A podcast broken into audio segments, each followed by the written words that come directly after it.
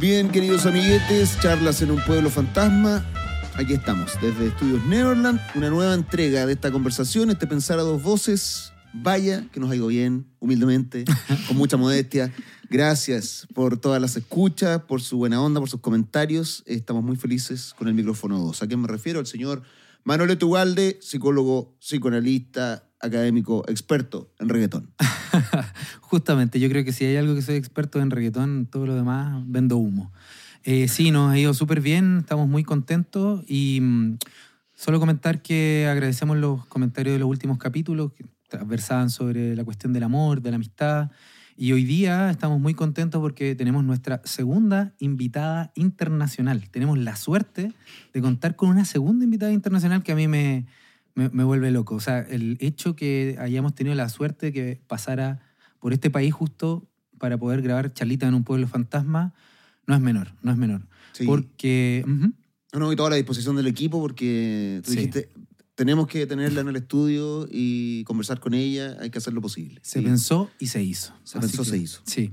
Así que nada, me gustaría eh, presentarla y que justamente tiene que ver con lo, con lo que estamos hablando en los últimos capítulos y que, que más que ella puede ayudarnos a iluminar desde un lugar mucho más filosófico, literario y también de los mitos sobre la cuestión del amor, del eros, del deseo y tantos otros temas vinculados.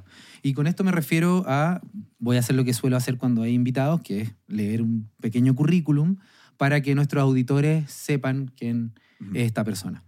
Ella se llama Florencia Abadi, ella nació en Buenos Aires, ¿sí? Ella es doctora en filosofía por la Universidad de Buenos Aires, docente de estética en las carreras de filosofía y de arte de la misma UBA, investigadora también del CONICET y eh, ha publicado varios libros, entre ellos el que tengo acá en mi mano, un- una reliquia, un libro inencontrable, una joyita, que tuve la suerte de que Florencia me lo regalara hace un par de años y que gracias a esto he podido tener un contacto más eh, intelectual con ella. Y además tenemos la suerte de que en noviembre de este año va a salir por la editorial Pólvora, una editorial chilena eh, que trabaja filosofía, eh, un libro de Florencia que vamos a tener disponible a diferencia del sacrificio Narciso, que se llama El nacimiento del deseo, en donde justamente también trabaja estos temas que, que son tan relevantes para poder pensar la existencia humana. Así que nada, Florencia, bienvenida, qué buen gusto ¡Bravo! tenerte acá. El Muchas aplauso. gracias, muchas gracias. Les agradezco mucho la invitación que hayan mandado el avión a Buenos Aires para traerme. Por La verdad es que supuesto, fue un- el avión privado un es esfuerzo. un esfuerzo. Un de producción. La verdad es que No, muchas gracias por la visita. Ojalá sea una, una gran conversación. Bacán tenerte por estos lados. Eh, ¿Quieres comenzar tú, Manolete? Con... Bueno, sí, sí, Sí, sí, sí. Me gustaría hacer como en realidad una, una apertura, ¿no? Una invitación a abrir esto, que tiene que ver con algo que, que nosotros dos no, no trabajamos mucho porque no, no, no, no trabajamos tanto filosofía griega, pero que tiene que ver con esta matriz de tres partes del amor, ¿no? Estas tres formas del amor que los griegos tienen. Y tal vez me gustaría que pudieras un poco más explicar esta distinción eh, antes de entrar directamente a lo erótico, si se quiere. No sé si te gustaría comentar algo a propósito de eso. sí, por supuesto. Em, digamos, porque cuando uno dice el amor, Mm. es como una palabra muy ambigua, ¿no? Sí. Una palabra que se dice de tantas maneras, el amor. Entonces es interesante ver cómo en la tradición de la filosofía hay al menos tres conceptos principales para un poco poner un poco de orden, ¿no? En todo Mm. esto. Hay dos que son, digamos, que proceden de la filosofía griega y uno que es más bien cristiano. Mm. Los que proceden de la filosofía griega son filía, para pensar el amor amistoso, la alianza afectiva entre personas, algo esencial, ¿no? Cuando pensamos en el amor, muchas veces pensamos en, en ese compañerismo, en esa alianza, en esa disculpa, ¿tú puedes complicidad. Sí, Ahí, ahí, va. Ahí, bien cerca, para que se escuche bien. En esa complicidad, en ese, en ese compañerismo, digo, en Mm. esa alianza afectiva que supone la filía, el amor amistoso. Mm. También eh, entre los griegos se pensaba el eros, que era más propiamente el deseo. ¿no? Yo Mm. discuto un poco la traducción de eros por amor. ¿no? Ah. Pienso que la tradición hizo una trampa, que es traducir deseo por amor y velar de alguna manera el conflicto que hay entre el deseo y el amor. Mm. Ahora podemos ir charlando de eso. Te escuché, de hecho, en una entrevista decir, "¿Val- ¿vale la pena distinguir el, el deseo del amor? Y sí. Yo creo que sí. Sí. Mm. Creo que son dos lógicas que no solamente son diferentes, sino que se oponen y que el conflicto que, que nos produce esta oposición, el hecho de que, yo digo, deseamos a expensas del amor y amamos a expensas del deseo, Tácate. em, en la medida en que en general eh, anhelamos justamente hacer convivir estas cosas en, un- en los mismos vínculos Mm. o respecto de las mismas personas, y esto ocurre efectivamente, me parece que está bueno tomar conciencia de eh, la conflictividad que hay entre las dos lógicas, ¿no? Mm. ahora podemos explicar un poco de qué se trata esa conflictividad, pero quiero primero cerrar la pregunta que me había hecho este, acá el compañero, Claro. eh, que Manuel me decía, bueno, hay tres grandes conceptos, ¿no? Mm. Está la filía, el amor amistoso, está eros, que es el deseo, y hay un concepto cristiano que es el de ágape, Mm. que es muy importante en las, en las intuiciones que tenemos respecto del amor porque remite a la protección del otro, al cuidado del otro, a la compasión, ¿no? Em, es en cierta medida asimétrico. Podemos decir, eso perturba un poquitito a veces a la, a la conciencia contemporánea que ya repele cualquier forma de asimetría, pero bueno, es la idea de alguien que protege a otra persona, ¿no? El cuidado. Mm.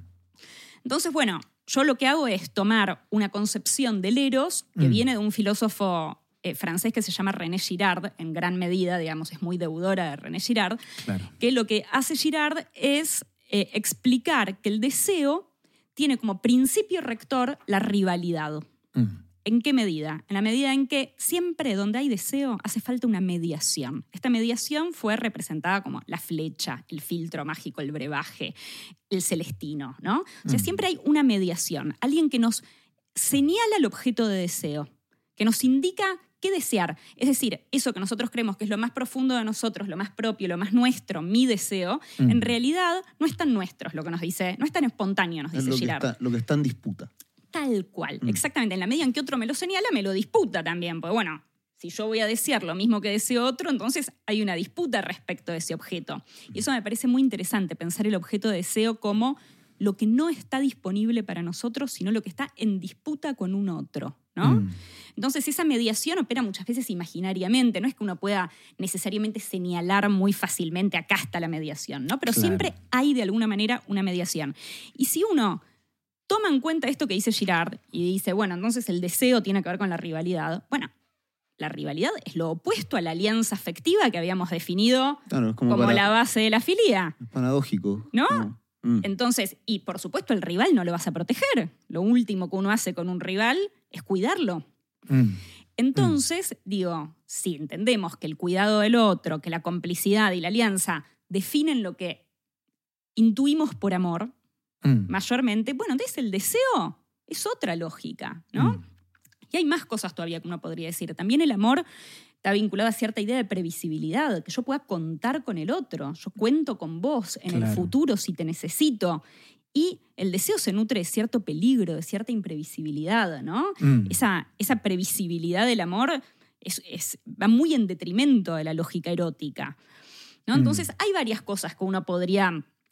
La curiosidad del lado de la lógica erótica, el respeto del lado de la lógica amorosa. Yo opongo curiosidad y respeto, Mm. ¿no? Podemos ir charlando de todo esto, pero digamos, hay varias. eh, la piedad se opone a la crueldad, a la provocación de la lógica erótica.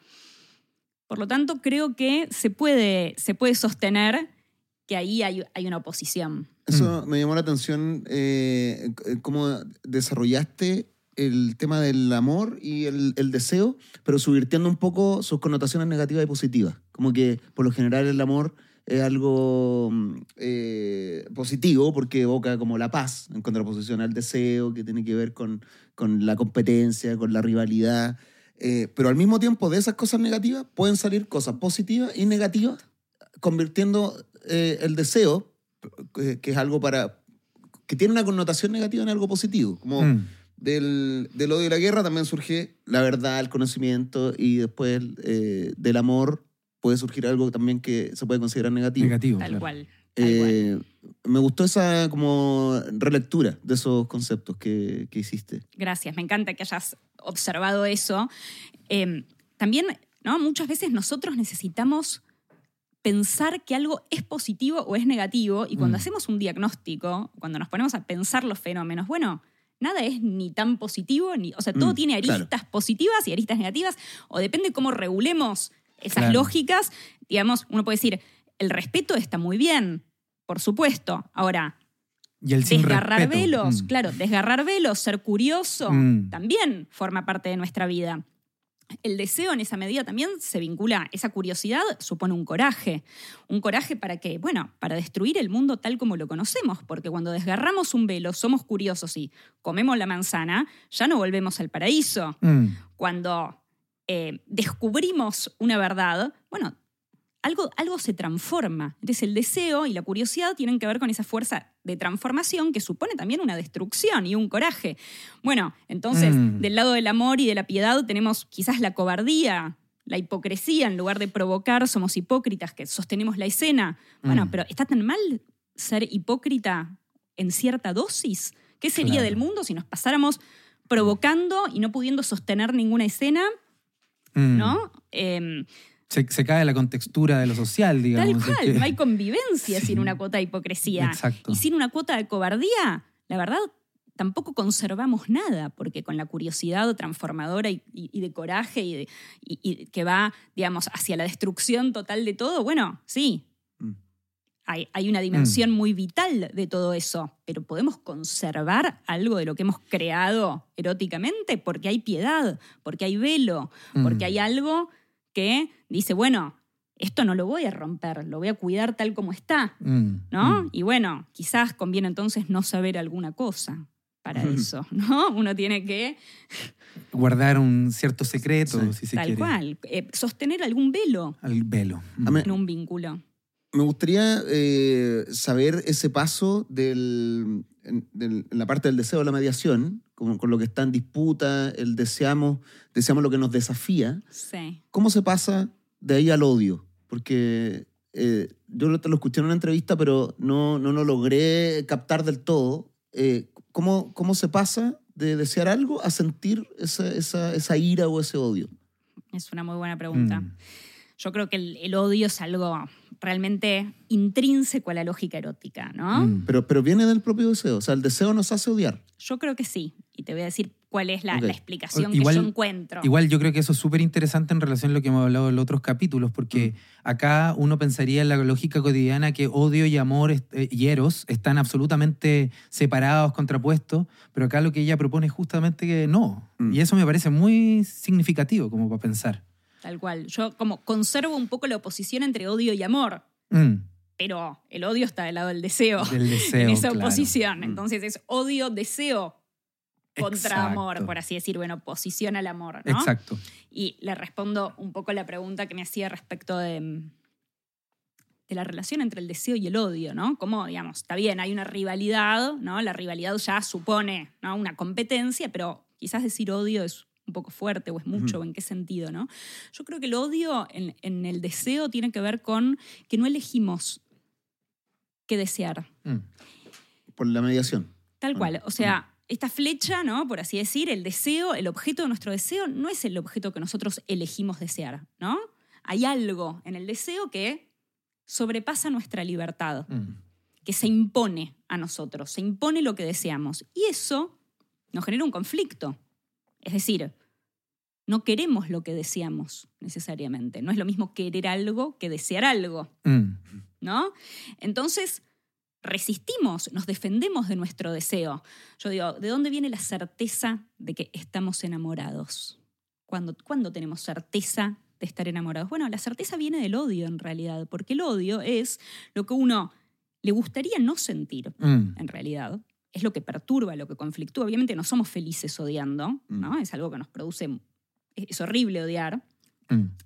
pero se nos impone, no lo elegimos, no, justamente es lo que no nos podemos sacar de encima, lo que no podemos resistir. Entonces yo digo, este odio que, que procede de esa falta de libertad, de esa resistencia, que es lo que nos da esa certeza, bueno, en, en los, en los vínculos uno lo puede ver desplazándose de diferentes maneras. Mm. Donde hay pasión erótica, uno ve que se odia, ya sea o a la misma persona que se desea, o a una pareja del pasado de esa persona, Mm. o a la madre, o al padre, o a los hijos, o a los amigos.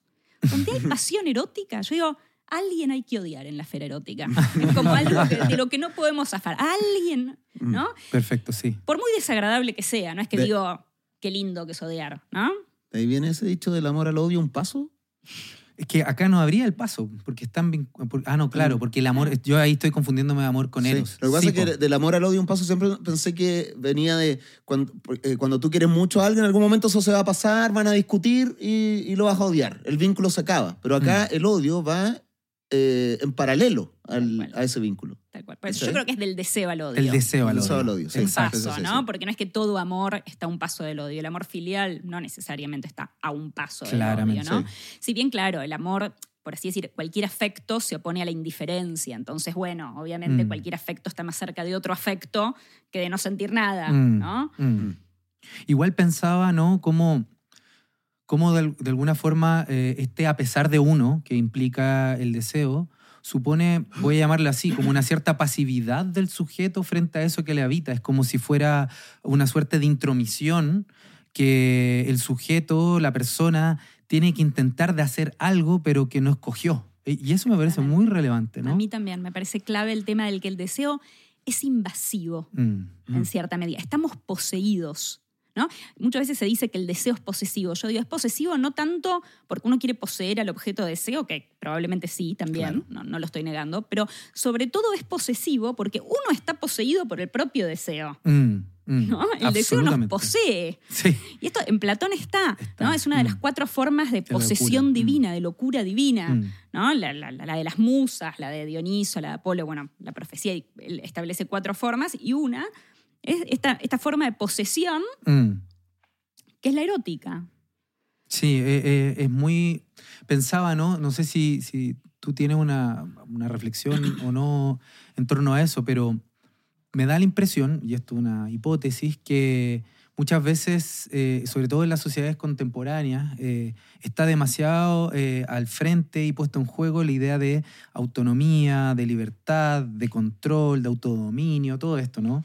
Y que de alguna forma la idea de deseo viene justo a romper con toda esta Tal hegemonía. Tal cual, lo que planteaba Clara, ¿no? Claro, También, en sí. cierta medida, podemos decir, como el deseo, bueno, algo eh, corroe de esa Mm. autonomía, de esa individualidad, ¿no? El individuo como algo cerrado, como algo que justamente tiene este, una decisión soberana sobre todas sus, sus emociones, sus, sus pasiones. Bueno, eso, claro, el deseo está total, rompe eso. El deseo de esquicia es la flecha que rompe la unidad del sujeto. Sí, ¿no? totalmente. Esa unidad del sujeto que es como el narcisismo en el psicoanálisis, ¿no? El yo se construye a partir del narcisismo. Bueno, lo erótico es lo que justamente rompe el yo. ¿Por qué? Porque justamente es la división, el conflicto que nos Mm. trae el deseo, es esa división. Totalmente. No quiero lo que deseo, Claro. no deseo lo que me conviene. No deseo lo que me conviene. Lo mejor para mí no es lo que deseo. una vez que te convences de eso, ya no estás en deseo. O sea, ya no está, una vez que te convences de aquello, Tal cual, tal cual. Una vez que digo... estás en esto- concordancia con eso, es... Tal cual. Digamos que uno puede decir, en algún momento puede ser que uno no esté, eh, se sienta certeza y esté en ese lugar en donde ni se resiste ni se convence. ¿No? Uno puede decir, uno o se defiende el deseo y no quiero estar enamorado, o uno se está convenciendo y ahí no desea, ¿no? Mm. Puede haber un mínimo momento en donde uno pasa por alguna línea en donde uno dice, oh, feliz armonía del universo, ni me convenzo ni me resisto, paso por acá. Pero el mundo es movimiento y eso va a durar un ratito, ¿no? Enseguida uno se va a mover o para el lado de defenderse del deseo o para el lado de convencerse. Y claro, cuando nos convencemos, todos sabemos, todos le hemos dicho alguna vez a algún amigo, mirá, si dudas tanto. ¿no? Cuando uno duda, eh, no, no puede salir de la duda, ¿no? Mm, Parece que nadie te lo puede, pero cuando otro duda, uno ve con bastante claridad que, bueno, ¿de dónde viene la certeza? Y Mm. la pasión, la certeza, y bueno, viene también de ese odio, ¿no? Y es, es certero, Mm. no hay dudas cuando, cuando hay pasión. Patente, sí, totalmente. Quería traer algo que me, me- me- me trajo em, la lectura de, de- de tu libro y que me, me daba vuelta esta idea del adversario, ¿no? Y pensaba en un autor que viene de, otro, de otra arista de la filosofía política, que se llama Carl Schmitt, eh, que habla, ¿cierto?, de, de la división entre amigos y enemigos, esta Sí. distinción, ¿no? Y que ahí hay toda una discusión respecto a quién ocupa el lugar de amigo y el de enemigo. Pero lo que me parece interesante que en algún momento él está intentando pensar la guerra, la política entre países, está en, en otro, en, ot- en otro tono, en otra temática. Pero hay algo que de la noción de enemigo me quedó rondando a propósito de lo que tú escribías. Y es que Carl Schmitt dice que el enemigo es aquel agente que pone en amenaza la existencia del mundo en el que habito, ¿no? Wow. Como que esa es la frase que él, que él pone. Y mientras yo leía eso y escuchaba la lógica del deseo, decía, no hay, no hay un enemigo más cercano que aquel por el cual siento deseo. Eso me pareció como una locura. Es hermosa realmente lo que estás asociando esa frase de Schmidt con, ¿no? Si, al- si alguien amenaza nuestro mundo tal como existe, es la persona de la que nos enamoramos, Mm, ¿no? mm. Es, yo eh, empiezo con la maldición árabe, ojalá te enamores, es una maldición árabe, ¿no? Es como uno se enamora y bueno, Fuiste, ¿no? Ya como... tal cual. ca- Cagaste. De hecho... Algo de lo que uno sí. vive ya se, se rompe. Totalmente, sí. Y, y- y eso me, me recordaba, acá me voy a poner un poco más de los poetas, pero hay un, hay un verso también de un alemán que se llama Rainer Ma- María Rilke, que escribe un libro que se llama Las elegías del Duino. Y la primera elegía, no me la sé de memoria, pero dice algo más o menos así como, ¿quién si yo gritara me oiría desde los órdenes angélicos? Y aún si un ángel baja y me estrecha contra su cuerpo, su existencia más fuerte me destruiría. Y acá dice, pues lo bello no es sino el comienzo de lo terrible que apenas podemos soportar y que indiferente ante nosotros rehúsa destrozarnos por desdén.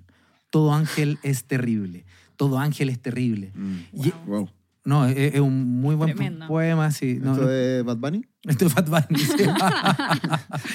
Alguien más o menos de la misma onda. Se llama Rilke, un poeta, un poeta de comienzos del siglo, finales del siglo XIX, comienzo del XX. Amigo de Nietzsche o amigo enemigo de. Nietzsche porque le gustaba la misma persona, dicho sea. De ahí viene la negativa de Narciso a volcarse como objeto de deseo. Eso me pareció muy interesante, lo- el lugar del narciso en contraposición. Sí. O sea, si, eso, si otro viene a, a remecer, a remover tu mundo. Claro, tal cual. El narcisismo es lo que quiere preservar, es el ideal del yo, ¿no? Mm. Quiere preservar esa, esa unidad del yo. Eh, y el- Mm.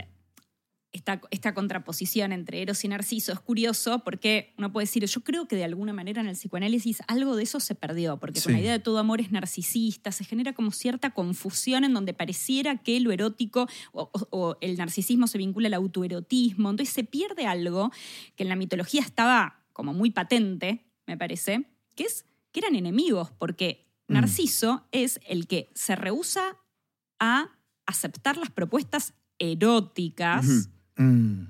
que recibe. Y eso es la soberbia, la, la transgresión, la hibris de Narciso. ¿no? Narciso es un cazador muy bello, pero finalmente es un ser humano que está desafiando a una divinidad poderosísima, como Eros. Piensa que puede vivir más allá del erotismo, que puede mantener su unidad, no ser desquiciado, no ser molestado, no ser perturbado por Mm. ninguna propuesta erótica. Mm. Y hay también en esa virginidad, la virginidad es un símbolo de esa unidad del yo. Mm. ¿no? Como, Qué interesante, sí. porque mismo, digamos, puede ser una relación sexual, en que todos los, los procesos vitales que hacen a la continuidad de la vida rompen al yo. Nacer, se rompe la unidad del yo. Comer, se rompe la unidad del yo. La- el, eh, copular, tener relaciones sexuales, se rompe la Mm. unidad del yo. Eh, aprender, se rompe la unidad del yo. Yo lo incluiría. Mm. Morir.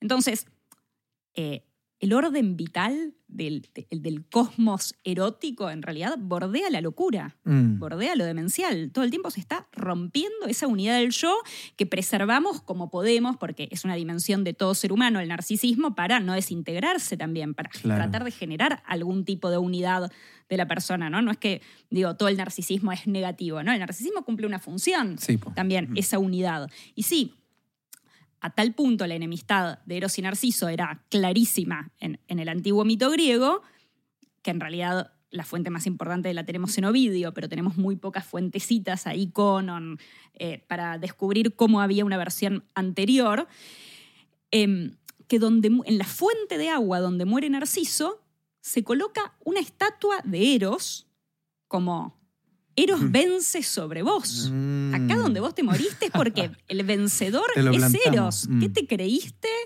¿No? Que Mm. podías estar más allá de esto. Ya ves que finalmente te iba a pasar algo terrible, ¿no? No, no vamos a.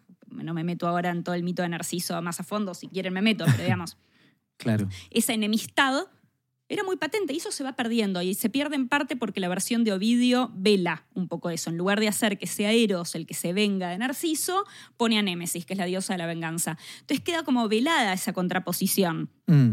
Y ahí yo creo que empieza a perderse algo que es la clave del mito, que es que justamente el narcisismo que llevamos dentro es el que se defiende de enamorarse. Mm. Es el un poco fóbico también, ¿no? Mm. Es como, bueno, voy a quedar atrapado en el deseo del otro. Claro, si Narciso no pone en juego su propio deseo, cuando uno no pone en juego su propio deseo, tiene mucho temor a quedar atrapado en el deseo del otro. La Mm. dimensión Es como, narcisista. como una noción de libertad distorsionada, porque cuando uno desea no es libre, pero también al no querer ser deseado tampoco lo es. Claro, ni al desear ni al querer ser deseado. O sea, como que uno queda enclaustrado de alguna forma, ¿no? Sí, y, y ahí hay algo, ¿no? Como el trabajo, si se quiere pensar así, ¿no? Eh, que tal vez la pérdida de Narciso es mucho más grande que la pérdida de Eros, la, la pérdida que uno asume eh, cuando se entrega al erotismo, que es un poco la pérdida de uno, pero la pérdida de Narciso, es- no, o sea, se, se, se enclaustra, se encierra, queda Tal solo. Tal cual. Sí, Digamos que cuando uno no se atreve a perder, lo pierde todo. exacto. ¿no? Exacto, ese es el punto, ¿no? Que para no perder hay que perder. Si, y si no te arriesgas a eso, te vas a la B y lo pierdes todo. Te ahoga en ti mismo. Te ahogas en ti mismo, sí. Y, y es interesante ahí la interpretación que, que hace la Florencia, porque más que ahogarte en ti mismo, te, te ahogas en la imagen, ¿no? Del ideal que tú tienes, algo así, ¿no? Sí, yo ahí, digamos que fue como mi primera intuición del libro, Mm. lo, lo que, que quedó en el título, ¿no? El sacrificio de Narciso, es el último ensayo, lo que digo es que, bueno, que en realidad Narciso no se enamora de sí mismo, Mm. sino que se enamora de una imagen y se le, le da su vida, se suicida. Entonces, ¿cómo? Mm. No es el amor propio, es un tipo que se está entregando plenamente a su imagen. Y bueno, es un poco lo que hacemos, lo que nuestra dimensión narcisista Mm. hace permanentemente cuando sacrifica su descanso, su alimentación, su placer, su bienestar, su para cumplir con el ideal, Mm. para satisfacer la imagen, para satisfacer una imagen en la que creemos que vamos a ser amados, ¿no? Suponemos Mm. que satisfacer esa, ese ideal es la condición para ser amados por el otro. Entonces damos todo a hay que rendir, hay Mm. que sacarse la nota, por así decir, Mm. como símbolo, ¿no? Mm. De- Mm. ¿Ustedes han visto una película que se llama American Psycho? Sí. ¿Sí? Lo, lo interesante... Señor Bateman. Sí, yo no me acuerdo tanto, pero es interesante porque es una película como de empresarios del como gringo, como del trading, algo así. Sí, sí, sí. Y, y me parece que ahí se pone muy en claro el narcisismo en la medida de que el personaje protagonista no es alguien que disfrute nada, sino que continuamente está intentando de hacer un culto a la imagen que él proyecta de sí. Mm. Y es un tipo que se viste perfectamente, que es totalmente frío, calculador, muy eh, receloso de, de- del- de los lapsus, de los errores, de lo que ocurre a pesar de él. Eh, no, no sé qué pensáis tú, Eduardo, a propósito de lo que dice Florencia, dado que viste la película, si te hace sentido. O sea, claro, me hace sentido lo del culto a la imagen, como, como, no sé si voy a ser muy académico en esto, pero en esta, como ejemplo del narciso, es como una persona que se está constantemente preparando para ser amado, pero en realidad no, no quiere serlo. O sea, como que, como que quiere ser amado, pero ojalá no llegue nunca ese momento, sino que so- está preparándose permanentemente y trabajando su imagen y, y, y quiere ser amado, pero mientras ese momento no llegue, mejor.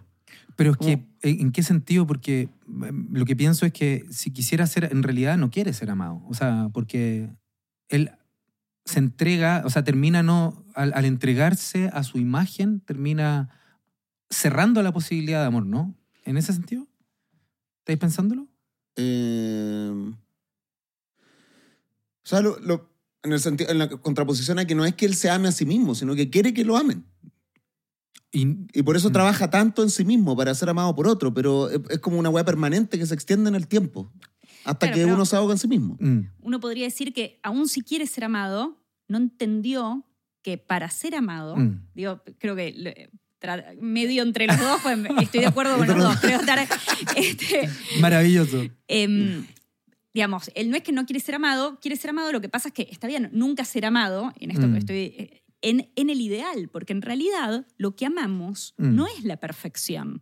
O sea, veneramos la perfección, incluso a veces deseamos el ideal, Mm, pero el amor está justamente más vinculado a lo imperfecto. mm, Digamos, la ternura es como la, la benevolencia ante la falla del otro, ¿no? Hay algo del amor que se nutre de la imperfección, en realidad, Ah, por no eso- del ideal. Por eso Mm. es lo que decía Entonces, de... Narciso quiere ser amado en un lugar en donde en, un Mm. ideal Mm. y la verdad es que el amor mm, finalmente no para ser amado no es la cosa no va por adecuarse al ideal. claro. Mm.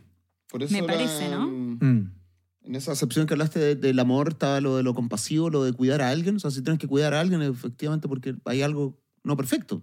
exacto. O sea, tiene que...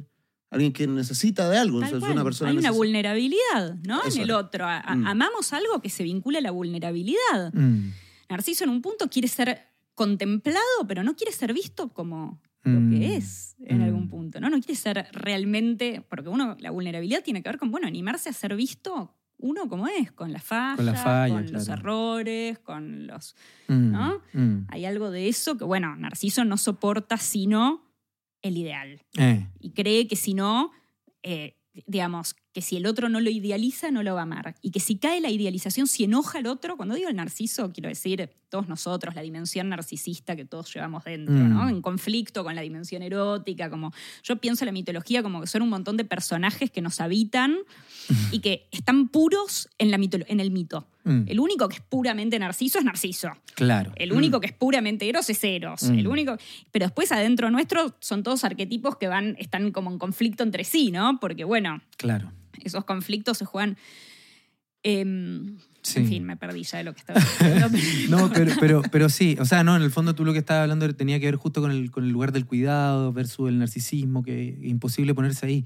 Yo, yo quería traer a colación, no sé si hay algo más que queráis decir, Eduardo, porque hay un ejemplo que hace rato me ronda, que es de una canción de Bad Bunny. Ahora sí voy a hablar de Bad Bunny Sí, por eso te había dicho. y no de Reiner María Rilke, pero que es una canción que, bueno, voy, voy a introducir un poco esto, este, este objeto cultural, que es una canción de reggaetón, que a mí me gusta mucho y que, bueno, los auditores y los que están viendo esto saben que yo amo el reggaetón. Em, y que, y que me llama, siempre me llamó la atención de- del lugar que ocupa este autor, eh, eh, que es Bad Bunny, porque él, voy a decirlo así, ¿no? Eh, tensiona y el, la imagen clásica del reggaetonero como el macho alfa con las pistolas, que tiene mujeres que usa, que abusa inclusive, eh, que es una, una versión muy latinoamericana de, de un cierto tipo de hombre determinado, ¿no? Pero Bad Bunny yo encuentro que lo que hace es continuamente en sus letras poner en cuestión esta lógica y esta dinámica, mostrando eh, la falla, la vulnerabilidad, sin nunca dejarse ir, pero, pero pone en tensión esto. Entonces, hay un tema en particular que a mí me gusta bastante, que se llama Lo siento bebé, que es un tema que lo hace con una mina mexicana, una tipa mexicana que se llama Julieta Venegas. Julieta Venegas. Y que creo que yo, yo conozco re poco a Julieta Venegas, pero sé que además de ser mexicana, ella como que toca canciones de amor y de romance. Es como su, su estilo. Versus que Bad Bunny viene del reggaetón, entonces tendría que ver algo mucho más con lo meramente, con el sexo casual, con el, eh, la- el aumento del placer, del poder, de la plata, etc. Entonces, lo que quería traer a colación acá a propósito de esta tensión que me quedó rondando tu libro de Narciso versus Eros, es que cuando uno, eh, la, la primera parte del tema, eh, donde habla ella, la Julieta Venegas, eh, e- ella como que ve al pr- protagonista del tema, que probablemente es Bad Bunny, y ella dice que no estaba esperando nada, ¿cierto? Eh, y que ella pensaba que era una noche más, entre otras, y pasó algo diferente y que algo la golpeó, ¿ya? Y que invita a Bad Bunny y le dice esto, como eh, tú y yo cambió en singular, sin miedo, papi, ven tú, ven y dame más, ven sin miedo, sin barullo, no te cierres a este mundo. Fluye ahora, ven conmigo, no intentes definirlo, y le dice, déjame entrar, ¿ya? Entonces, todo el tema se trata de que Bad Bunny le dice, lo siento bebé, yo vivo el presente, eh, yo lo único que si tú quieres tener sexo, vamos, si querís tener una noche de placer, tener orgasmo, darme orgasmo, todo bien. Y toda la canción parece ser la típica canción de reggaetón de este reggaetonero que tiende solo a dar más placer, de, de- de ser más macho, de recibir el goce, etc. Pero hay una parte de la canción que es la que me interesaba comentar y dice, la vida es una sola y yo solo vivo el presente, me gusta cuando estás caliente, ahora me quieres para ti, mami, tú eres exigente. Y luego dice, ya, y bellaqueando, excelente. Y dice, pero se pone romántica de repente y ahí viene el punto, ¿no? Y dice, del amor yo no soy creyente. Cupido es un huele bicho que significa un, un- un cobarde, un imbécil. Ese cabrón siempre me miente. Y dice, y me hace pensar en cosas que no van a pasar. Ya sé cómo termina, ni lo voy a comenzar. Entonces, me parece que ahí hay una cuestión que se pone en juego entre el narcisismo, entre un Bad Bunny que no se abre a nada, que en el fondo es un culto al puro hedonista. eh, al a un cierto hedonismo, ¿no? Como, me- como uno podría, para ocupar otro término, medio, medio productivista, neoliberal, como de intensificación de puro placer, Mm. versus, ¿no? Este otro Bad Bunny que deja, porque la canción solo menciona esto y lo deja pasar, luego sigue volviendo a la lógica, yo vivo el presente, pero ahí se ve una fisura donde en realidad Claro, que el- Cupido es un miserable. Como que la- pero al mismo tiempo, en la primera parte, como que el tipo está eh, muy libre y en dominio. Exacto. Pero después está. eh, Se, se entiende y se sabe subyugado. Exacto. Que Por si eso- lo hiciera, Cupido que- exacto. Porque sabe que le va a mentir. Si esa es la cuestión que me parece interesante. Ese, ese, ese como, como dice ese Cupido, es un huele bicho que significa un, un cobarde, alguien que por un cobarde en el sentido que por detrás Mm. te tira la flecha, ¿no? Cual. Como uno no lo ve. Y eso a mí me pareció muy notable porque, claro, ¿por qué me parece un objeto eh, interesante a, a pensar? Porque esto se baila en las discotecas, en el contexto erótico, de la seducción, etc. Pero en realidad algo de- de- del tema infiltra eh, el miedo a eh, la exposición, a la vulnerabilidad. No sé qué pensáis como en función de... Porque, claro, yo no te estoy esperando que conozcas Bad Bunny, pero me parece interesante que un objeto cultural... No, está buenísimo, por supuesto. No, ¿por qué Bad Bunny no le va a temer a Cupido si Zeus le temía a Cupido? En- en- o sea, ¿quién no le teme? ¿No? O sea, podemos perdonarlo al tipo que sí, todo, a todos nos aterra. Claro. ¿No? Por eso digo, no es que vamos a decir, sí, claro, es un narcisista, sí. Somos narcisistas y nos aterra, efectivamente. Cupido es- está. Cupido es el nombre romano de Eros, De ¿no? Eros. Y el, el, el que narró más largamente la historia de Cupido es Apuleyo, ¿no? Que es- Claro. usa el nombre romano. Y Cupido, eh, digamos, la imagen que tenemos de Cupido finalmente es un nene cruel, travieso, como si fuera un diablillo, que anda mandando flechas para ser malentendidos. A este le manda para que se enamore de este y el otro para que se enamore del otro y, y no le importa nada el sufrimiento de nadie. Y eso, ¿no? Es un diablillo, la, la- la representación es un niño travieso que no se toma en serio el sufrimiento de los demás, ¿no? Mm, O sea, claro. Y en el texto de Apuleyo hay una cierta dualidad, porque por un lado es un dios hermoso, ya no es más un niño, es un joven que está con psique y que, bueno, la- hay toda una historia ahí, medio la secuestra, la lleva a un palacio, se casa con ella. Pero aparece muchas veces la idea de es un monstruo terrible, mm, digamos, aparece mucho la, la imagen de Cupido como alguien a quien, con quien nadie se quiere enemistar mm. cuando tiene problemas con las personas y sí que anda buscando a alguien que le ayude, nadie se quiere enemistar con Eros finalmente. Y Zeus le tiene pánico. Aparte que lo necesita para todos sus romances, digamos, Mm. ¿no? Entonces, sí, me parece que es también asumir que es parte del deseo, ese, ese temor, y que es parte del deseo incluso en la, no solamente cuando uno se defiende del deseo y no se enamora, Mm. sino que cuando uno se enamora, la ansiedad Mm. el temor forman parte del vínculo también. Sí. Y uno puede decir a veces hasta, hasta crece el deseo en la ansiedad. ¿No? Hay, hay un bolero que dice, he besado otros labios buscando nuevas ansiedades, ¿no? Digo, en el mundo contemporáneo que nos peleamos tanto con la ansiedad, Mm. ¿no? Hay algo. Creo, lo, lo canta por lo menos. No can- sí, Manzanero de haberlo escrito, pero es que él no encanta. cantó Bad Bunny, yo no voy a cantar el bolero. Ah, claro, por supuesto. pero yo tuviera, hubiera querido que la cantes, te digo. Em, pero bueno, quiero decir, hay algo de ese temor que Mm. nos defiende el deseo y que también forma parte del deseo, Mm. ¿no? Es como que, bueno, hay, hay una ansiedad, hay un- Sí. ¿no? Em, Sí, a, a mí me, me queda dando vuelta, o sea, yo en los que escuchan este programa y estos capítulos saben que yo tengo un- una cierta eh, incomodidad y molestia con un autor eh, surcoreano que vive en Alemania que se llama Byul Chung Han. Sí. Cada vez que. Porque, Deja bueno, tranquilo, deja el señor señor, Jana, señor. amigo, hace lo que puede con su escritura telegráfica. y, y- y hemos hablado en otros capítulos de él, pero hay, hay ciertas hipótesis o torsiones que me parecen interesantes que él hace. Y él, en un texto que hemos comentado en otro lugar, que se llama La agonía del Eros, justamente. Sí, lo he leído. Ah, ya, buenísima. Pero él pone en tensión también Eros con el narcisismo. Y él habla de que estamos en una sociedad narcisista y ahí él hace una serie de asociaciones. Por, por eso tal vez también mencionaba el tema, que es la asociación entre narcisismo y productismo, consumismo, el ideal de autocontención, de autosoberanía, de cierre hacia lo otro, del infierno de lo igual. Hay como una serie de, Sí, sí, sí, de sí. temas. No sé qué pensáis, si te parece algo de ese análisis. Me parece que está bueno que es uno de los pocos que hace, que, que ve la oposición entre Eros y Narciso. Mm. En lo que no acordaría tanto es que creo que tiene una visión un poco idealizada del Eros. Sí. Yo tengo una visión un poco más oscura, por así decir, de lo, Mm. de- de lo que es la Mm. lógica erótica, ¿no? En la medida justamente en que se vincula la crueldad. Cuando digo crueldad, digo desgarramiento de velos, curiosidad, provocación, desafío, Mm. eh, ¿no? Todo- todos los momentos en los que, en, en los que desgarramos velos, cuando chusmeamos, somos Mm. crueles, cuando espiamos, cuando exhibimos, ¿no? Cosas en las redes sociales. La Mm. exhibición es cruel. Digo, todos somos, ¿no? Porque si no, cruel siempre es como algo que es el otro y que es... Malvado claro. y Mm. claro. Pero creo, tengo una mirada del deseo.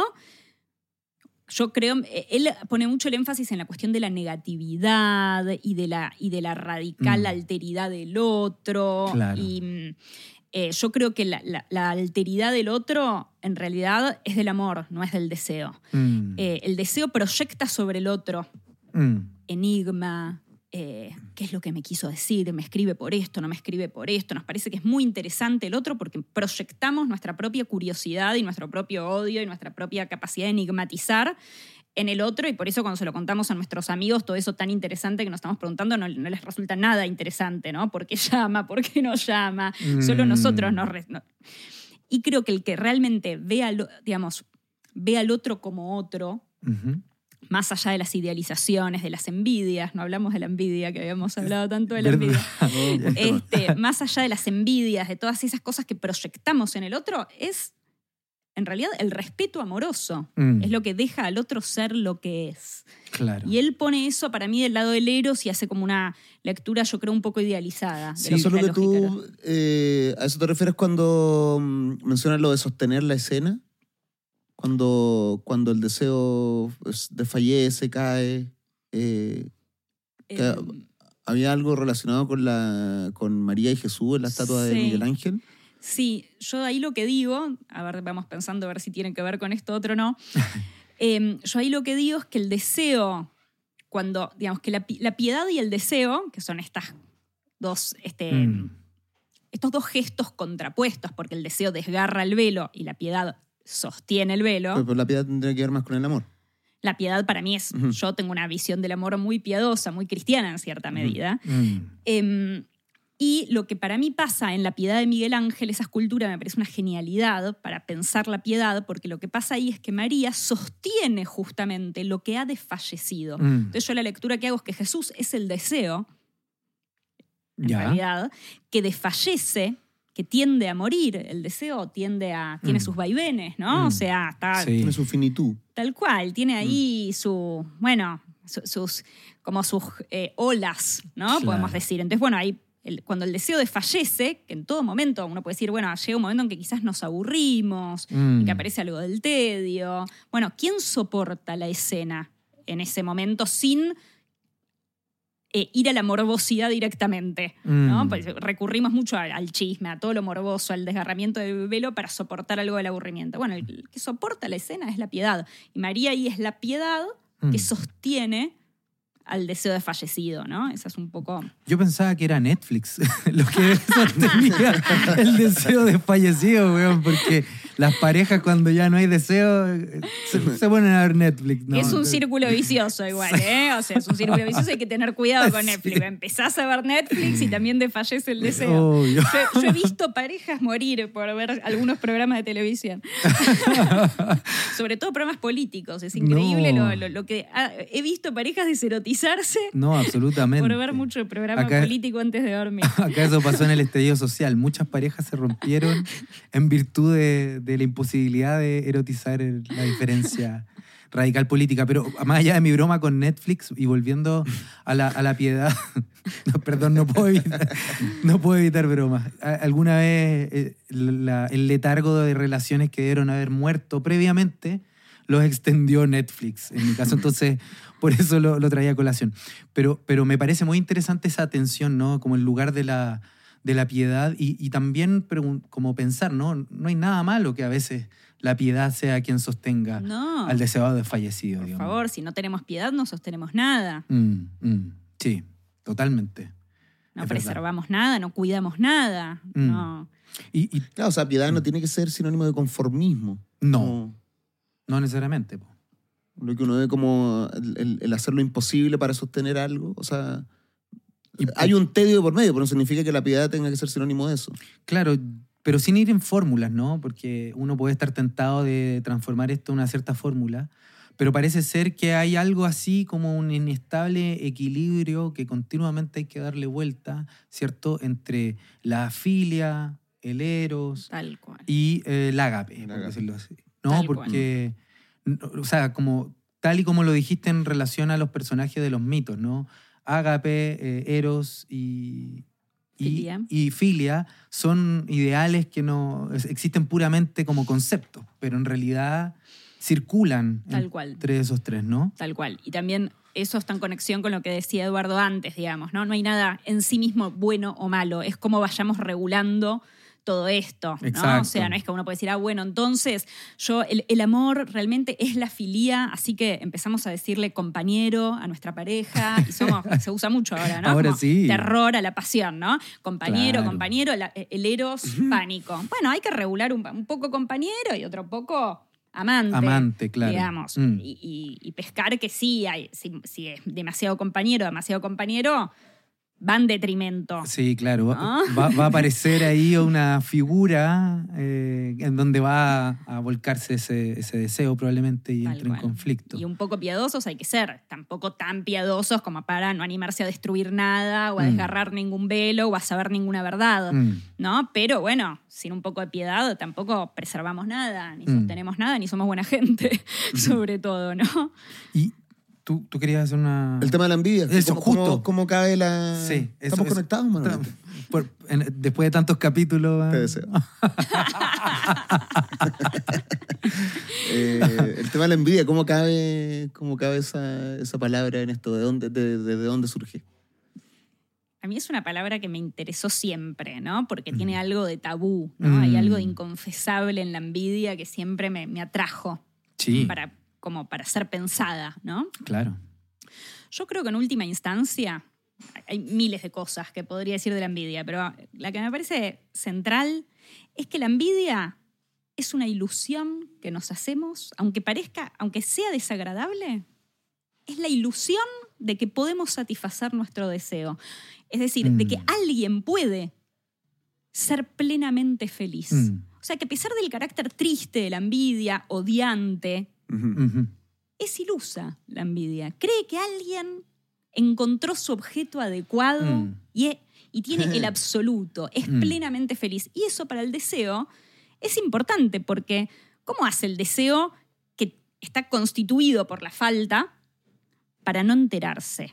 De que Mm. está constituido por, Por la, la falta, falta, claro. ¿no? O sea, para seguir invistiendo, para creer que puede satisfacerse. Bueno, alguien tiene que haber satisfecho alguna vez algo. Claro. Y la envidia nos da la ilusión de que alguien es feliz. Por eso la envidia, sobre todo, es como una idealización. Claro, ¿no? es, una, es una ilusión en- que va en dos sentidos. O sea, en el sentido de, de yo creo que esa persona eh, posee algo y, y tengo la ilusión de que está en su completitud, completud, Claro. no sé cómo, cuál es la Sí, palabra, completitud. en su completud. Y además tengo la ilusión de que si yo tuviera lo mismo, eh, me haría igual de feliz de Como yo fantaseo, pensando, Tal cual. claro. Tal cual. Lo cual Mm. es falso, porque en la medida en que uno envidia, uno, o sea, está en las antípodas de la gratitud. La Mm. mejor manera, yo, esta es un libro de Melanie Klein, una psicoanalista un Mm. poco relegada que yo adoro, que tiene un libro que se llama Envidia y Gratitud, y para mí muestra que en realidad la posición de la envidia siempre es no recibí. Mm. Entonces es claro, si yo tuviera eso, sería feliz, pero en la medida en que estás envidiando, tener tenés un montón de cosas siempre. Mm. Siempre hay algo que uno tiene. Sí. ¿no? O sea, es como, eh, ¿cuál es el foco de la envidia? Bueno, es lo que no tiene, Mm. es lo que uno cree que, que le están mezquinando, que otro tiene y no le dio, ¿no? Sí, el foco de la gratitud ya elimina la envidia Mm. en cierta medida, porque es como, recibí, Claro. ¿no? No se puede estar agradecido y envidiar al mismo tiempo. No, claro. Entonces, la idea de, bueno, si tuviera eso, sería feliz. Ahora no, sí, en la medida claro. que la posición es envidiosa, va a encontrar otra cosa que le falta y va a seguir mirando con la mirada visca Mm. que Ovidio le atribuye a, la diosa envidia, ¿no? Que está mirando siempre para otro lado, ¿no? El- Siempre el- ahí. El idealizar entonces es, producto de la envidia. ¿Puede ser? O sea, yo lo veo como. eh, a veces como mecanismo de defensa uno idealiza ciertas cosas de manera que sean aliviadoramente inalcanzables para que no te produzcan envidia. Pero esa sensación la tuviste. O sea, tuviste que tener envidia para empezar a ensalzar ese algo o esa carencia. No sé, Mm. dije, bueno, una wea. No, no, sí, No, no, no, se no, para entiende. nada, Está- puede ser. Hay que O sea, pensarlo. cuando, digamos. cuando envidias algo, Sí. eh, en algún momento no quieres sentir esa frustración de no tenerlo. Entonces empiezas a idealizar ese algo de forma que se haga muy inalcanzable, eh, Claro. incluso aliviadoramente inalcanzable. Pero ahí desaparece la envidia. Pero tuvo, o sea, pero me refiero a ese- esa idealización tuvo su origen en la envidia. Claro. Sí, pero yo no pienso. estoy diciendo- o sea, da lo mismo lo que pase después. Tuvo su origen en la envidia. Claro, pero cuando yo pienso que cuando tú renuncias al objeto fantasioso que envidia, ya se, se desarma el nudo de la envidia, ¿no? Como esa Pero- renuncia al objeto Sí, que sí, se- sí, sí. Por Sí, eso- me, me refiero a que tuvo su origen en la envidia, pero ahí te enfrentas a otro problema, que es la idealización. Idealizar algo. Sí. Claro, sí, sí, sí, sí. Sí, es buena la pregunta, si la idealización es producto de la envidia. No lo sé, la verdad. Mm. Creo que Klein quizás diría que sí. Sí. Eh, y que hay una defensa ahí con la idealización. Creo que estaría este, cerca, pero no estoy segura. Eh, no sé. Creo que quizás hay, hay muchos tipos de idealización, pero es, también se vincula con el narcisismo, la idealización, ¿no? Tiene como muchas Claro. aristas, pero a mí me encanta el tema de la idealización en la envidia, porque muestra que la idealización es odio también, ¿no? La envidia es como ese, esa conexión en donde, bueno, al final hay un odio en Sí. eso, ¿no? Y puede ser esto que vos decís, quizás uno lo lleva a tal extremo de tratar de alejarlo mucho y pensar que, no, porque la envidia también necesita pensar una cierta simetría. Uno no envidia, qué sé yo, a, a alguien que está muy alejado de uno, ¿no? Re- claro. Requiere una cierta rivalidad. Entonces vos decís, quizás con la idealización la llevo tan arriba, tan arriba, que digo, ya ni, ni me puedo comparar con eso. Yo no podría. Sí, sí, sí. Claro. Entendí que ibas a eso. Está bueno, está bueno. Es como la idealización como una hiperbolización ya del asunto, en donde, bueno, el otro se vaya de mis posibilidades y yo deje de frustrarme Claro. porque, bueno, en realidad no. Creo que quizás eh, se me ocurren personas o amigos que puedo pensar que hacen algo de eso, ¿no? Que es como gente que uno la ve no tan envidiosa, pero siempre está como, no, pero no es para mí eso, no, yo a mí no, jamás me podría, ¿no? Como un, un gesto así Está como de una cierta humildad. Compensatoria. que parece- claro, que, que en realidad se defendió de la envidia eh, con un gesto así. De renuncia, claro, sí, Sí, está, está interesante eso. Ha- Había algo que me daba vuelta a la cabeza y que quiero traer, no sé qué lugar ocupe, ¿no? Pero eh, pensaba en dos películas en donde que, que yo creo que muestran la única posibilidad eh, de, de la escena que genera la completud y la felicidad, ¿no? Eh, y que es una escena que es una pesadilla. Por eso las traigo, porque en realidad allí donde hubo completud, eh, en realidad se monta una fantasía imposible de, soltar. Y lo que quiero comentar es tanto Titanic, la película Titanic, como la película After Sun, que es una película que hace poco salió. Y que me parece que comparten ambas películas, ¿no? Que se monta una escena que parece que va a ser perpetuamente perfecta. En el caso de Titanic, el amor entre esta muchacha millonaria, ¿cierto? Y este sujeto pobre, que lo único que sostiene, y eso es lo que me parece interesante, que lo único que sostiene esa posibilidad de perfección es que se pierda. Es decir, para que sea inolvidable Jack, el protagonista, Mm. lo que tiene que haber ocurrido, o, o- o para que mantenga su perfección, lo que tiene que haber ocurrido es haber muerto. Si no hubiera muerto, hubieran llegado al- a la costa, ¿cierto? Y a la semana se hubiera acabado ese romance y, Sí. Y- y la, la- la protagonista hubiera olvidado y hubiera castrado, por decirlo así, a Jack, a un pobre que no tenía ni los mo- mismos códigos lingüísticos, ni compartida práctica, etcétera, ¿no? Al igual que en After Sun, que la única posibilidad que el papá sea el papá perfecto que fue en las vacaciones es que luego de que se acaben las vacaciones se suicida, ¿no? Que es lo que... Y hace imposible a la protagonista en el presente olvidar al papá y a ese perfecto que desapareció, ¿no? Como que en el fondo la única posibilidad de perfección es una pesadilla, es que el otro desaparezca y no alcance a mostrar que en verdad tiene una falla, ¿no? Que me parece que es una Ah. cuestión horrorosa, o sea, en realidad... Nada puede durar mucho porque si no aparecen los fantasmas. Bad Bunny no era Mm. ningún tarado, ¿no? Ah, No, ninguno. En una noche no va a haber nada la chica, ¿no? No se va ni a dar cuenta de... Ex- Exacto, absolutamente. O sea, si dejaba entrar a Eros, iba solamente a claro. sufrir y se iba a transformar inol- in- en inolvidable, ¿no? Y de hecho es muy notable porque acá haciendo asociación libre hay un poema de un poeta chileno que me gusta mucho, se llama Gonzalo Rojas, no me acuerdo cómo se llama, pero es muy notable porque eh, es sobre una muchacha que lloraba a, un- a una persona que había recién perdido, a su marido, qué sé yo, y como que Gonzalo, el, el hablante lírico del poema, dice que lo único que quería era poseerla, ¿no? Eh, y que podría haberlo hecho, ¿no? En, cuando la consolaba. Pero dice, eh, pero fui delicado y no la preñé como varón, ¿no? Y eso que podría haber, haber olvidado en, al día siguiente cuando despertaba, hasta el día de hoy, no lo puedo sacar de mi cabeza, ¿no? Como, Mm. como eso, en el fondo, ¿no? Como, como, como algo de la fantasía de completud, cuando no es castrada, eh, se transforma en una pesadilla, ¿no? Como en, tanto en Titanic como en este Sí, sí, poema. Ahí hay algo Muy que bueno. me parece muy, muy interesante como, como a pensar, ¿no? Es decir, para decirlo en otros términos, luego ya dicho lo- lo- los ejemplos. Me pasa que si realmente habitáramos la completud por un segundo, que es el único momento, o sea, para poder fantasear la completud tenemos que perder antes de que falle a ese otro que, que amamos, ¿no? Algo así. Y creo que en Titanic y en, y en After Sun se, se produce en eso. Lo que me parece una pesadilla bueno. más terrible que sufrir el desamor, el conflicto. No, es muy interesante. Y muy interesante que los dos casos finalmente son de muerte, ¿no?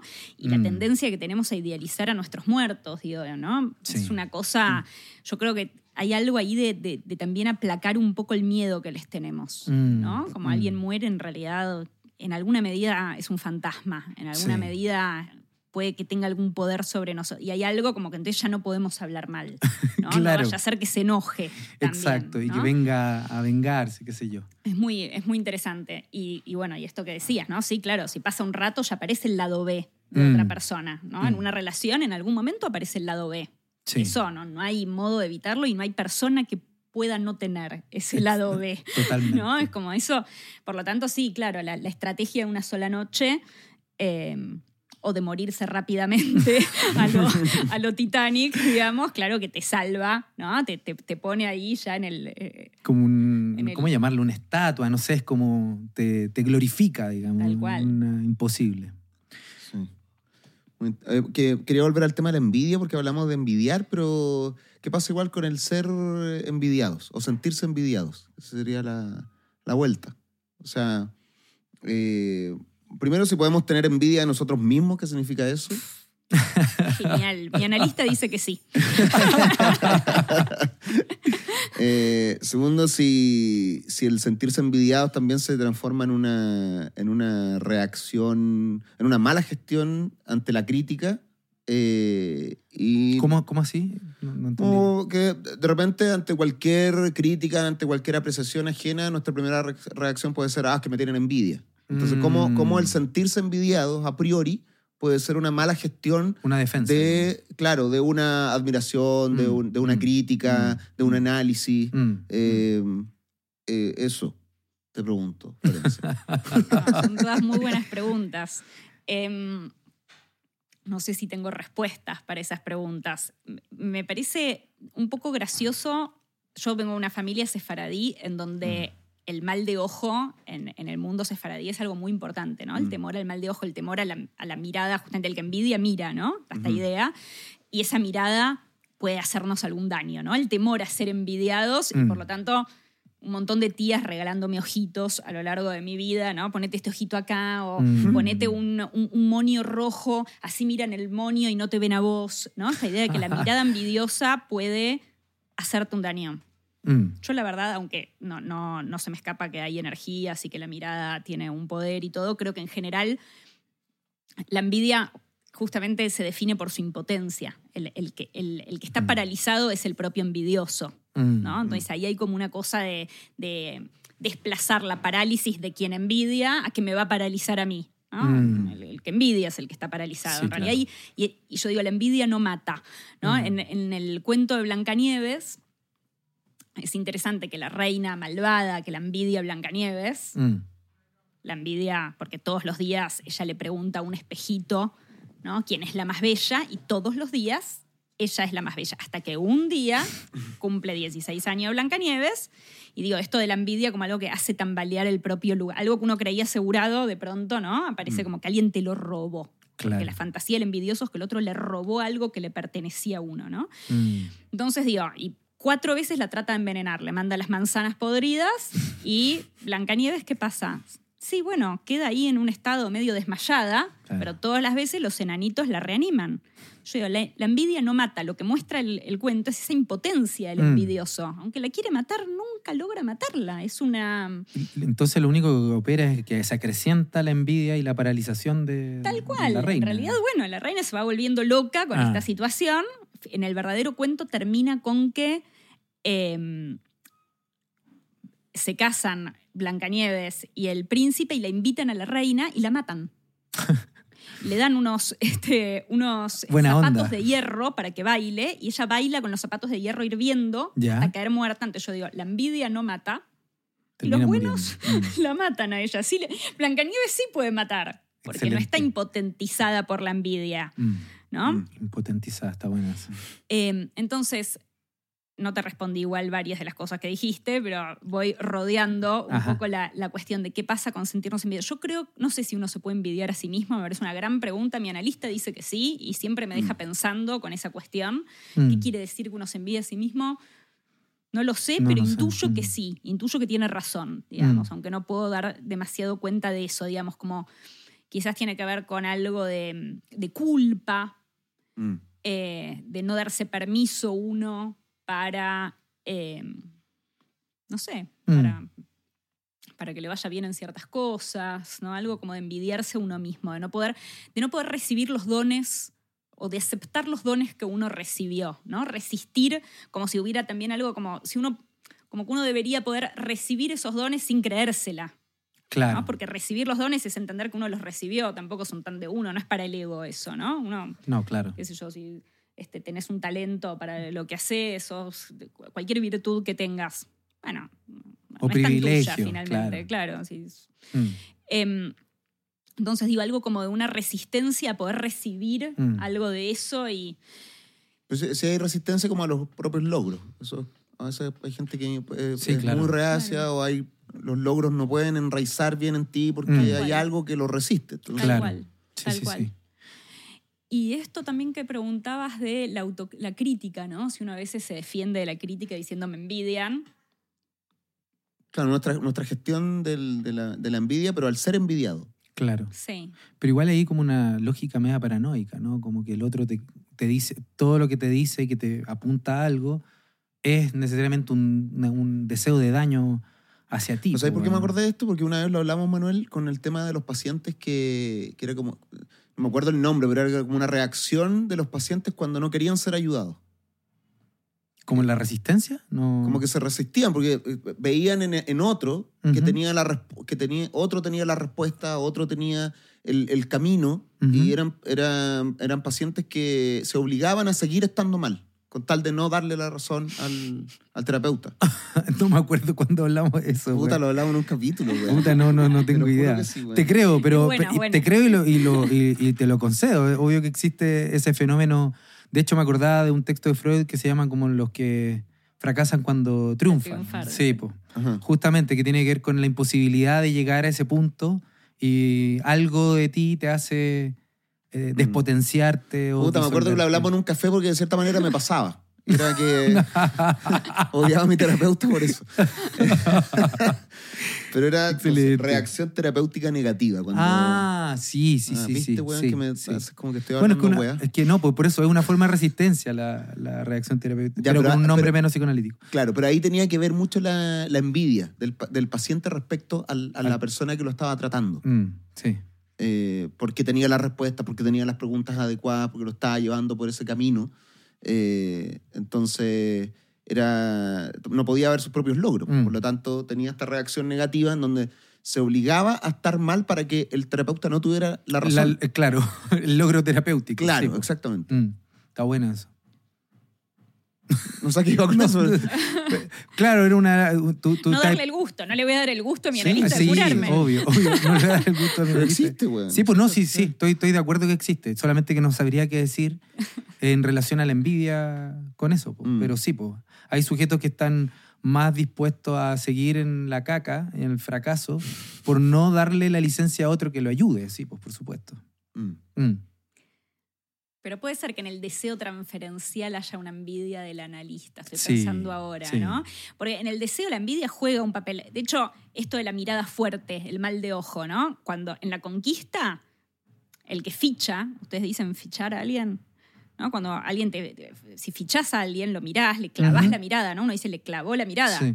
Bueno, es lo, es lo que teme. Clavar la mirada. el que no, claro. es como el- lo que teme el sefaradí, justamente, que le claven la mirada, Mm, ¿no? mm, mm. Entonces, digo, hay algo también de, de- el erotismo que está en juego, me parece, en una relación transferencial, Sí, que bueno, puede poner en juego también cierta envidia, ¿no? Esa, total. eh, pero bueno, yo creo en realidad que, que es mucho menos peligroso que a uno lo envidian, que uno no debería preocuparse mucho por cuánto lo envidian, que incluso esto de Mm. si me, me- me critican porque me envidian en realidad, si lo que uno hace está más o menos bien, habrá alguna gente que te envidie, pero la- no va a ser lo que prime en la recepción Claro. de lo que vos hagas, digamos, ¿no? Creo que hay, hay en el ser humano la admiración y que la admiración es un antídoto contra la Contra la envidia. Mm. Porque justamente el, el envidioso lo que hace es quitarle mérito al otro. Mm. ¿no? Dice, es injusto, el otro me lo robó, debería tenerlo yo y lo tiene el otro, el otro no se lo merece. Apenas uno dice de una persona a la que uno envidia, se lo merece, Mm. la verdad, Mm. se lo merece. Apenas le das el mérito a la envidia, ¡bu! baja así, Exacto. ¿no? Entonces digo, por suerte, más o menos, más allá de todas las miserias que tenemos, es un momento optimista. No puedo creer estar diciendo esto. Me encanta, me Públicamente, encanta. por primera vez, digo algo optimista en mi vida, creo. Este- Y, y- y ha quedado registrado, me Claro, encanta. esto es increíble. Creo que al final, diría yo, que prima algo Mm. menos miserable en el ser humano. Sí. Y que cuando uno hace algo que está más o menos bien, si el podcast está bien, si el libro está bien, si, el, Mm. eh, si la obra de teatro le va bien y tiene mérito, van a ser más los que Más, puedan exacto. atribuirle el mérito. Y bueno, habrá siempre algunos envidiosos que no atribuyan mérito a lo que tiene, pero Sí, no sé, entiendo si mi duda iba eh, por eh, la, la envidia como mecanismo de defensa. Es decir, cuando yo interpreto como envidia algo que no es envidia, Claro. sino que Claro. es una crítica, que es un sano análisis. Sí, sí. Y, y- y claro, y lo llevo por el lado de la Sí. envidia y eso me ciega a Tal muchas cual. cosas. Sí. Tal Eh, cual, eso es una excusa, diría Claro, yo. Exactamente. que a veces Justamente. ponemos la envidia como excusa. No, Como me excusa. envidia. Bueno, está bien. No, no, no todo el mundo te envidia tampoco. No, claro, no, no eres tan importante. Claro. Sí, claro, tal justamente. Ni, ni tan importante ni tan arriba, weón, Mm. sí. Tal Eres uno más, sí. Sí. Tal cual. Bien. Bueno, amiguín, amiguín, Bueno. Florencia, estamos terminando el programa. Así es. Es el programa más largo que hemos hecho. Justamente. O sea, pero son no por, nos envidian. por ocho Minutos. minutos, claro. Pero, pero está maravilloso. Sí, así que bueno, muchas gracias nuevamente. Gracias Florencia por acompañarnos, por compartir esta conversación eh, a tres voces que se permitió ¿no? jugar, traer hipótesis, poner otra, que puede haber tenido una deriva, pero que bien diversa y variopinta, pero que igual tenía un, un corazón y un cierto núcleo, así que Mm. muchas gracias. No Muchas sé- gracias a ustedes. No, Yo la verdad la pasé genial. Así No, que nosotros igual. que- No, al público le, le- le- le va a gustar. Nosotros Sí, les va a encantar esta conversa. Muchas gracias, Florencia, por la visita. gracias. Gracias, Manolete, nuevamente. Muchas gracias a ti, Eduardo. amigo. Yo también. Y nos veremos en Te el envidio. próximo. Yo te envidio también. Sanamente. ¿Existe la envidia sana? Uh, queda- pregunta que queda. Pregunta que queda. Para la próxima. para la próxima. Sí, hay que conversar de nuevo. Bueno, muchas gracias, amiguetes. Eh, recuerden, eh, nos pueden ver formato podcast en estudiosneverland.com. Se pueden suscribir, nos pueden escuchar en forma gratuita en Spotify.